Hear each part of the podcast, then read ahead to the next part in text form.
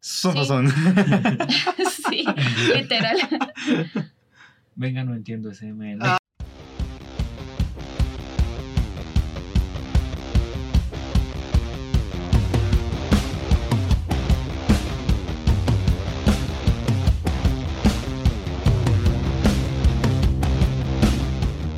Sin Tendencia Podcast. Hemos regresado. Esta pequeña voz que los acompaña. Yo sé que me extrañaron. En especial mi hermana. Hola Angie. Eh, ¿Qué tema nos reúne el día de hoy?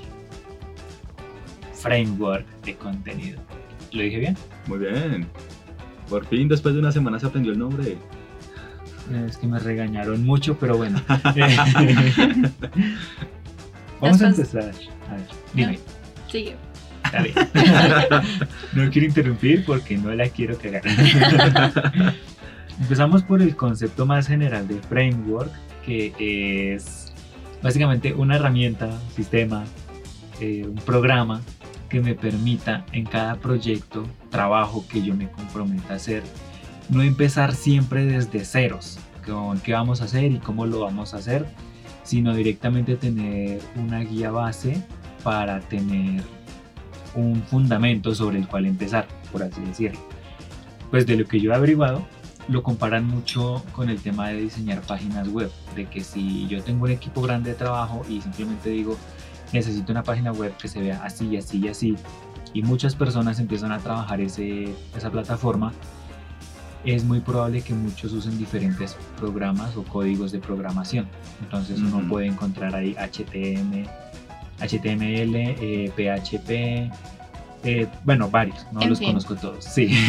Varios. Nótese ahí la falta de conocimiento. Entonces, pues eso se forma un mierdero literal, nadie sabe qué hacer y todos le echan la culpa a todos porque pues, ajá, alguien hizo mal su trabajo y pues nada que hacer porque no hubo coordinación. Entonces, pues el framework en este caso pues ayuda a llevar siempre una orientación y una guía de qué hacer dependiendo del tipo de framework. Pues hablando de esta parte, de esta área laboral, dependiendo del framework, es la forma en la que se va a trabajar. Yo tengo aquí anotados algunos, por ejemplo, uno de los más usados es Angular. Siempre que se trabaje Angular, se va a utilizar JavaScript. Siempre, sí o sí, y no hay más. Pero Es verdad. orientándolo más hacia framework de contenido, David nos va a ampliar el tema. Cuando te botan el guante. Cuando me cogen desbaratando el cubo de Rubik de Julián. Otra vez, Otra vez. que siempre lo desarma y siempre me toca armarlo. Eh, buenas tardes para todos, ¿cómo están? Pues sí, lo que dice Julián es, es cierto. Sí, lo que él dijo. Fin. Por dos. Muchas Gracias gracias, por, por venir. escucharnos el día de hoy. No, digamos que lo que pasa es que eh, el concepto de, de- de- de- de framework pues tiene justamente ese significado cuando se está hablando como un framework solo. Sin embargo, Más bien es En- como la definición general, ¿no? sí, eso, exactamente. Gracias. La mejor. Lo sé. Por eso. El... Eh, muchas veces en- de- de- dentro del ámbito publicitario, dentro del ámbito creativo, se escucha la palabra de framework de contenido o content framework para los que solamente quieren hablar en inglés. Eh, y pues muchos dicen como pues, marica, o sea, framework, o al menos digamos yo pensaba mucho ah, antes, la primera vez que escuché el término, dije como pues debe ser algo así como una plataforma en donde yo pues puedo como realizar un estudio para subir contenido. No estaba tan equivocado, pero estaba re equivocado, marica. Porque realmente no es ninguna plataforma. Es como ahorita Sí. Julián dijo, es un sí, es un, es un es no, sí- pero Es un sí, pero no. Es un No. sí para no. no. Es un sí de no. Es, es un sí de no. Es un sí de no. Pero ¿tenía razón o no tenía razón? Pero es, es, es, es eso. ¿Sí? El framework de contenido como tal es, un concepto largo, es un concepto, es un concepto no tan, no tan fácil. Sí, porque es como toda la investigación que se tiene que hacer por parte del estratega digital y el director creativo. ¿sí? De decir, bueno, tenemos estos objetivos organizacionales, tenemos eh, que cumplir estas metas específicas y con eso pues necesitamos empezar a mirar pues qué vamos a hacer. ¿Sí? Digamos que es como todo lo que uno hace siempre que tiene un proceso creativo, siempre que hay que hacer una campaña, toda la vaina. Pero es algo que va a quedar específico para la compañía. Específico, o sea, es algo que no se va a quitar en ningún momento al no ser que el nicho cambie. Se puede decir que es como una forma de optimizar todo lo que es la investigación para la campaña. Pues de hecho yo creería que no es tanto como optimizar, porque investigación amplia tiene que hacerse. Sí. Entonces, ¿por qué palabra cambiarías optimizar? Diría que soy... mm, La Paso. información, Siguiente pregunta. la investigación que se busca tiene que ser muchísimo más específica. O sea, no es optimizar, sino hay que ser más específico. Hay que, el nicho tiene que ser muchísimo más claro para llevar a cabo el objetivo que se tiene en, en, pues en mente. Sí, y eso eh, lo conocemos todos y Julián lo conoce y todos los publicistas lo conocemos como un target persona. El target persona es ese nicho objetivo que tú estás, que tú estás diciendo, es, ese, es esa investigación específica que uno tiene que hacerle a la persona, valga la redundancia, al cliente mejor, para poder llegarle con una campaña o poder llegarle con un concepto. ¿Sí? Entonces digamos que el, el orden como tal, cuando uno le dicen, tiene que hacer una campaña, uno lo primero que piensa es en un concepto, ¿sí? Después del concepto, entonces ya uno empieza a botar las ideas, ¿sí? Contorneando ese, ese, ese concepto principal que tiene. Y después se pone a pensar y dice, marica, eso sí va para mi nicho. Ese es A el mayor todos problema. Los publicistas nos pasa. De una vez pensamos en ejecución Ajá, en exactamente. planeación. Y después decimos, uy, pere, porque es que, parce, yo no puedo mandar a un niño en una mm, publicidad de, de, no sé, plenitud. Pues, marica, o sea, son pañales para adultos, no para niños. ¿sí? ¿Cómo voy a mandar a un niño? Puede que sí llame mucho la atención, pero no es para mi público objetivo. Dentro del framework de contenido se tiene que hacer todo lo contrario. ¿sí? Dentro del framework de contenido yo primero tengo un objetivo y con ese objetivo que voy a cumplir tengo que mandar un target persona. Y tengo que decir, este target persona es, a la- e- e- es el cliente al que yo le voy a llegar específicamente. Entonces yo no le voy a llegar a hombres y mujeres de 20 a 25 años. No, le voy a llegar a Julián y le voy a llegar a Tatiana, que se comportan de esta y de esta y de esta y de esta manera. Target personal lo explicamos hace muchos episodios, entonces no vale la pena No sé, ya explicarlo, tocado ¿sí? un poquito el pero básicamente es eso. Básicamente es eso. Y después del target persona, entonces ya uno dice, bueno, vamos a sacar el concepto y ahora con el concepto vamos a sacar las ideas, las frases y uno empieza ya como a desglosar todo eso. Sí, pero digamos que es como una base general de lo que debe tener cualquier tipo de empresa o cualquier tipo de compañía para poder arrancar con una campaña, para poder arrancar con una idea creativa dentro de un mundo digital o dentro de cualquier mundo de publicidad. ¿sí? Hago referencia a lo digital porque pues me parece que es más importante para lo digital que para cualquier otra cosa. Realmente, ¿sí? en lo digital yo puedo segmentar muchísimo más sencillo a un Julián y una- a una Tatiana que en BTL. Ah, digamos, un ejemplo podría ser, pregunto yo, ¿qué me respondería cada uno de ustedes? Ok, me gusta. Me voy. Eh, digamos, en cuanto, estaba pensando mientras ustedes hablaban, eh, con todo el tema de la era digital, la renovación, la actualidad, en cuanto al tema financiero, tema de los bancos, a ver, si hablamos de un framework que ustedes me dan a entender que es una plantilla o un, un ¿cómo Modelo. dijiste? Molde. un Molde. molde, molde, modelo, en fin. Es una base para crear eh, una- un sitio web, una página, una aplicación, ¿sí? Sí. Sabemos que nosotros como jóvenes nos va a quedar muy fácil entrar a la aplicación, página, en fin, y vamos a poder desarrollarla. Pero el framework de contenido, de acuerdo a lo que tú dices, entro a pensar cómo puedo hacer para que las personas, adultos mayores, se vean interesados o qué tipo de campaña puedo generar yo para que se vean interesados en comenzar a entrar en la era digital. ¿Estoy equivocada? ¿O es un ejemplo muy malo? No es un ejemplo malo ni estás equivocada. Es una pregunta la hijo de es una pregunta que vamos a responder dentro de tres temporadas. Muchas gracias. Adiós. es un reto que todos hemos tenido como publicistas. Sí, especialmente los publicistas que trabajan en, en empresas. Ah, bueno, ¿quién quieres que te responda? No, pues empezó a hablar. ya empezaste a hablar. Sí.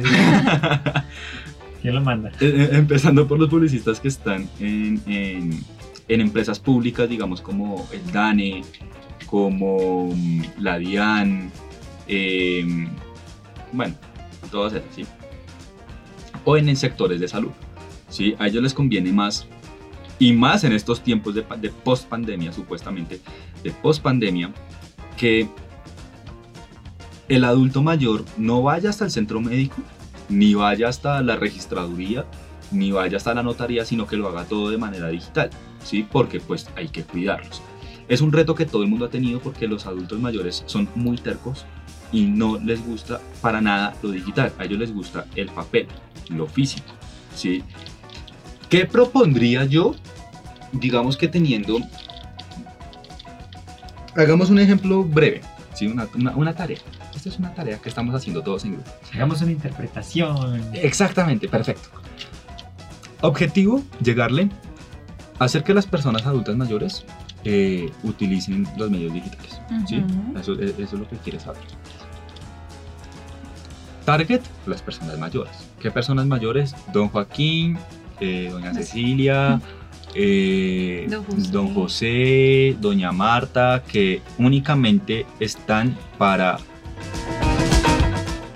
literalmente hacer sus vueltas en el banco, reclamar su pensión, ¿sí? Y sentarse y relajarse, reunirse con sus amigos a jugar parqués, a, a hablar, a echar chisme, a adelantar cuaderno, a todo, ¿sí? Vamos a llegarle a ese target persona. ¿Qué concepto vamos a utilizar? Quédate en casa, lo digital te llega a, a- un clic de distancia. ¿Mm? ¿Cómo yo le llego a esas personas a través de un framework, por ejemplo, en la parte digital? Yo de alguna manera propondría, por ejemplo, que ellos tengan la posibilidad de sentir que están firmando un papel físico. Por ejemplo, con los, los celulares Samsung que vienen con, con el lapicito para, para rayar la pantalla. Pues, ¿por qué no ponerlos a ellos como de, de- de, bueno, mira, puedes hacer la firma por acá? ¿Sí? O digamos, si es en el caso de un computador, ¿por qué no entablar una conversación directa con la persona? Sí, puede ser por medio de bots. De bots. Bad. bots. Puede ser por medio de bots. ¿Mm? Pero se podría entablar una conversación sencilla. A través de avatars, cualquier cosa se puede hacer. Total, tienes toda la razón. Diciéndolo suena muy fácil.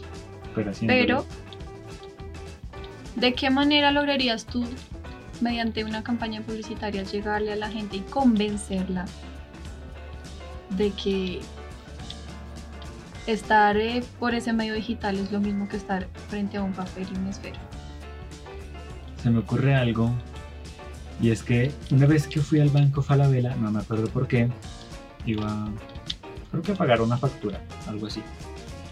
Eh, banco Falabella maneja en las oficinas, no sé qué otro banco lo tendrá o si son los únicos, pero bueno, hablo desde el punto de esa experiencia, que había una maquinita como la que normalmente hay para llamar al banco, pero en Sí. este caso la maquinita tenía cámara y entonces la persona podía ver a un asesor del banco e igualmente el asesor del banco lo veía a él. Y estaba vestido como era cualquier otra persona que trabajaría pues dentro de Falabella hablando del banco. Y pues ahí el señor tuvo el tiempo de hablar con la señorita de explicarle lo que estaba pasando y pues ella le pudo ayudar. O sea sí había como dos o tres personas detrás de él haciendo fila que pues de pronto ahí estaría la principal falencia que sería cuando se formen filas largas o tiempos de espera para la atención de cada persona. Ay, ¿qué se podría hacer? Exactamente. Claro, Porque, por ejemplo, para promocionarlo, pues eh, el adulto mayor, supondré yo, aún ve bastante televisión, entonces ponerle como la perspectiva de, de o sea, como una cámara girando así, haciendo un paneo, pero cuando la cámara gira pero el foco no, así. Un 360. Bueno, más o menos un 180, póngale. Entonces, empieza la cámara desde la perspectiva de la persona que trabaja en el banco. Y así, así, ah, estoy vestido, tal, mi, mi pañoletica o mi corbatica, lo que sea. Imagínensela, hombre, mujer, no me importa. Y la cámara gira y se alcanza a ver como un cuadro. Y cuando gira la cámara se ve que el otro lado pues está atendiendo a una persona desde su computador en su casa. No sé, podría ser una Podría ser una muy buena alternativa. Viendo pues esta forma de atender que maneja Falabella. Digamos que lo- logrando también como, como de pronto mm, no monopolizar, sino como eh, ah, monopolizar. Mo- Monopolizando eh, Acaparar. todos los horarios, acaparando eso, acaparando todos los horarios de, de De atención. no, de las novelas, Ah, porque los adultos mayores ven muchas novelas. Si tienes en el alma sufrimiento. eso. Déjame decirte que lo que siento. Aprovechando que está Pasión de Gavilanes al aire. Gózate la vida, no le des más vueltas. Uy. Sharik León era mi amor platónico de niño. Bueno. Pero entonces, pues no sé. eh, yo vi esa cosita que hacían en Falabella y yo dije, es como buena la idea. Y pues una forma de promoverlo, pues comerciales, porque pues sí, Digamos que para adultos mayores podrían ser comerciales, claro. sí, enfocado a ellos serían en comerciales. Y pues sería bueno, porque esa, esa- esa pregunta para la pregunta del día me gusta, ¿sabe? Nos puso a pensar acá. ¿qué? ¿Quién ve más televisión? No. ¿Cómo, cómo haríamos para que los adultos mayores se acostumbren a la parte digital? Es muy difícil. Sí. Es muy difícil, pues lo digo yo desde mi, desde desde mi experiencia financiera, porque, digamos, lo que dice Julián de la idea Falabella puede ser buena, pero resulta que para los, las personas adultas mayores eh, no va a ser la misma experiencia, ellos necesitan una experiencia muy real siempre. Y no les van a solucionar lo que necesitan de manera presencial a manera semipresencial. En este caso, cliente presente, asesor virtual. Eso es muy difícil y es muy difícil de que la gente se acostumbre a esas pequeñas cosas.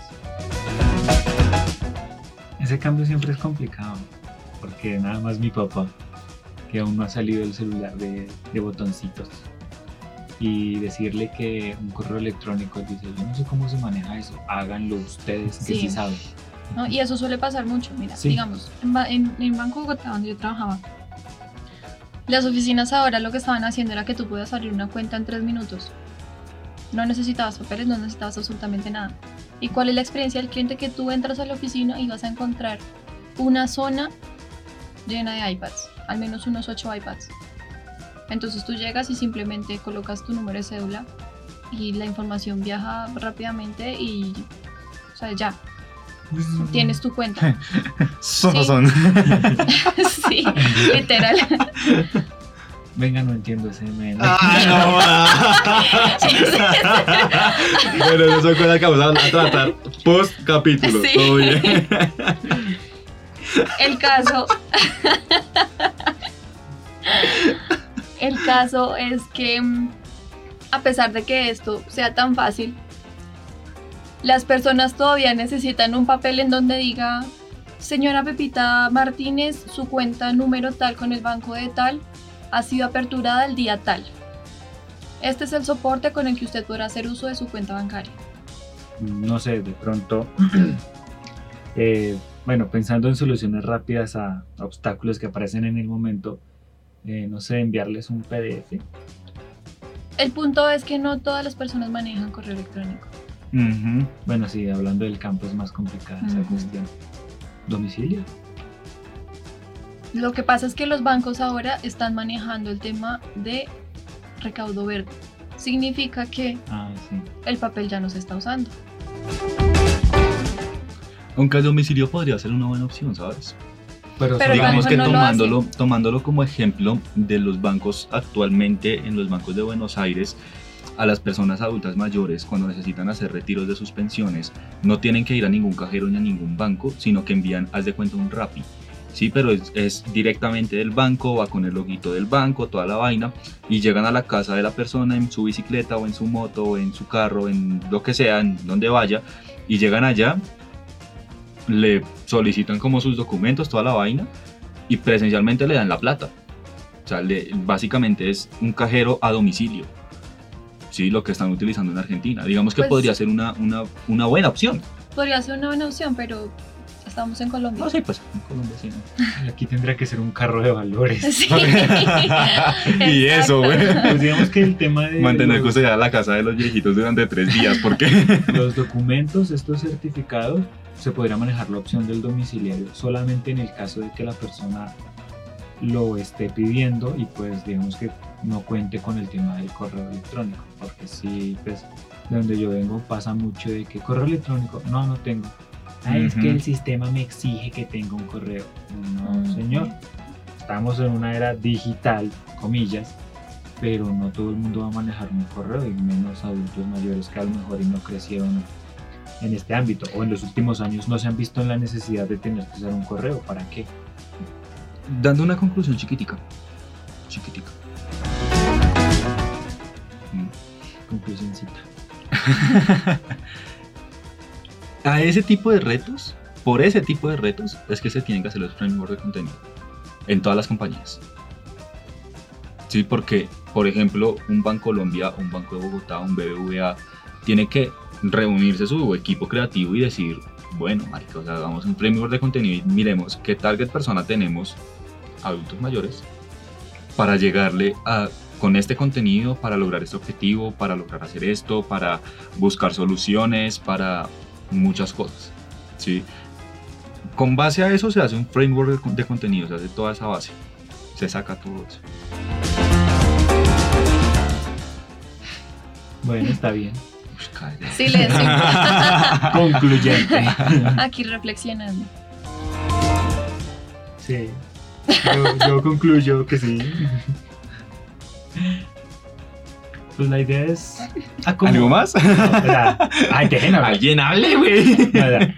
La intención es, sí, es adaptarse, porque por más que, o sea, insisto nuevamente, por más que, ay, que era digital y todo eso, siempre van a haber estas partes, estos segmentos del mercado que para ellos el tema de lo digital no es tan fácil o puede presentarse como un obstáculo para otras personas. Ujú. Entonces la idea es que si yo quiero abarcar un mercado grande, hablando de bancos, porque pues ya para otros tipos de mercados que ya son más específicos, pues no importaría tanto esta sección. Sería más como adaptarse dependiendo de a las personas a las que yo quiera llegar. Y pues el adulto mayor usaba muy frecuentemente el banco, porque yo por ejemplo no he ido como en seis meses, creo. Y no he tenido la necesidad de ir presencialmente en oficina en seis meses. Pero si alguien de esta edad, yo creo que va una, dos veces por lo menos. ¿Y cómo hacer para que se quede en casa, pero igualmente reciba una atención que le haga sentirse satisfecho con el servicio recibido y que le diga, oiga, sí, como que ahora me voy a quedar en casita, fresco, relajado, locochón, y cuando tenga que ir al banco, pues hago esta opción ya sea de los ¿cómo se le llama? Asesores a distancia o X o Y estrategia que se le haya ocurrido al banco para solucionar esta situación. Bueno, pero yo tengo una pregunta. ¿Qué tipo de mercado o qué tipo de ámbito o bueno, no sé cómo decirlo, se ve muy beneficiado con el framework de contenido? Todo tipo de mercado digital, Siempre. siempre. A opinión subjetiva, ¿no? No sé. Empresas de tecnología, equipos de cómputo, celulares, vehículos también, en gama deportiva y semideportiva se ven muy beneficiados. por O sea, podríamos decir que de acuerdo a esto, el framework de contenido es un pro para el área, o sea, como lo decíamos al inicio, es un pro para el área digital y un contra para aquellas áreas que todavía no se atreven o están en proceso de revolución. no en contra. Es, un es- una, es una ventaja grande, pero es un reto. Es un reto. O sea, sacar un, un muy buen frame- framework de contenido, por ejemplo, para realizar publicidad BTL, como colocar vallas en, no sé, en la autopista norte o en la avenida 68. ¿sí? Digamos que lograr yo hacer que con ese BTL mi target persona sea el que vea la valla es muy complejo, ¿sí? Porque yo no sé, por ejemplo, si, digamos, si yo mando a colocar una valla en la autopista sur con Avenida Boyacá, ¿sí? Y coloco ahí la valla ya con todo mi framework de contenido hecho, con todo mm, el objetivo que voy a cumplir, el presupuesto que voy a tener, el target que voy a tener, el, el concepto, el, el contenido completo de, digamos, la frase, cómo va a ir, el diseño, la ilustración, absolutamente todo. Yo coloco la valla para llegarle a una Tatiana o para llegarle, por ejemplo, a un Julián. ¿sí? ¿Qué me asegura a mí que Julián y Tatiana sí van a pasar por la autopista sur con, con Avenida Boyacá? O que no van a estar distraídos viendo otra cosa. Exactamente. ¿sí? Entonces, Otra valla publicitaria. por ejemplo, Que señale la otra. Sí. Lee la del lado.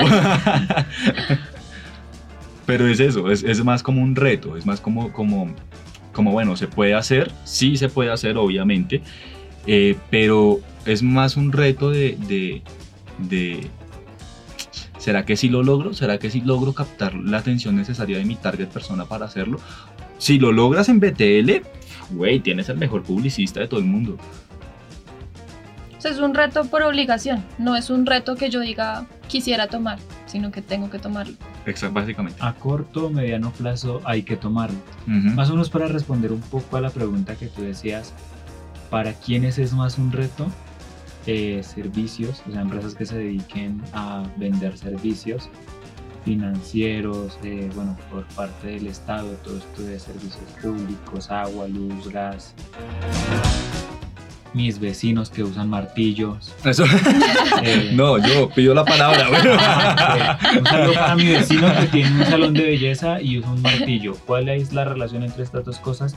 Ni puta idea. Yo creo que el reto, digamos, en esas, en, en- en esas zonas, en esos mercados que tú dices, Juli, es más en el target persona. Es más a quién le voy a llegar. ¿Lo escuchan? Sí, sí le voy a llegar. Y se cayó. si le voy a llegar a, adultos mayores, digámoslo que hablando en, en generaciones, si voy a llegar a baby boomers, si voy a llegar a generación X, si voy a llegar a, a- millennials, si voy a llegar a centennials, si voy a llegar a generación T. Sí, digamos que es más como el, el- el- target persona al que yo me voy a dirigir. Es más como ese reto. Más que simplemente, digamos, decir como no, las áreas públicas tienen el reto de, de cómo, cómo lo van a hacer. Es más como del, del target persona. ¿sí? De, de, bueno, a qué público le van a llegar. Porque no pueden descuidar a los baby boomers por enfocarse en la comunicación a los millennials, que son los que están revolucionando, revolucionando la era digital dentro del país. ¿Sí? Tienen igual que llegarle a los baby boomers. ¿Cómo van a hacer ellos para llegarle a los baby boomers? Es más sencillo, digamos, si tienen un target específico, como, no sé, una tienda deportiva. Sí, una tienda deportiva sabe exactamente que su, su- digamos como sus productos son para personas muy jóvenes o para personas entre 30 y 45 años. Sí, que de 45 para arriba compre, bueno, marica, cómprame, pero mi público objetivo va hasta los 45 años. Ok, ¿a quién le gustaría postular pregunta del día? Ya está. Yo ya la postulé. Qué ¿Cuál pena, qué pena contigo, pero no me ignores, ¿ok? Es que el martilleo me distrajo. ¿Cuál era?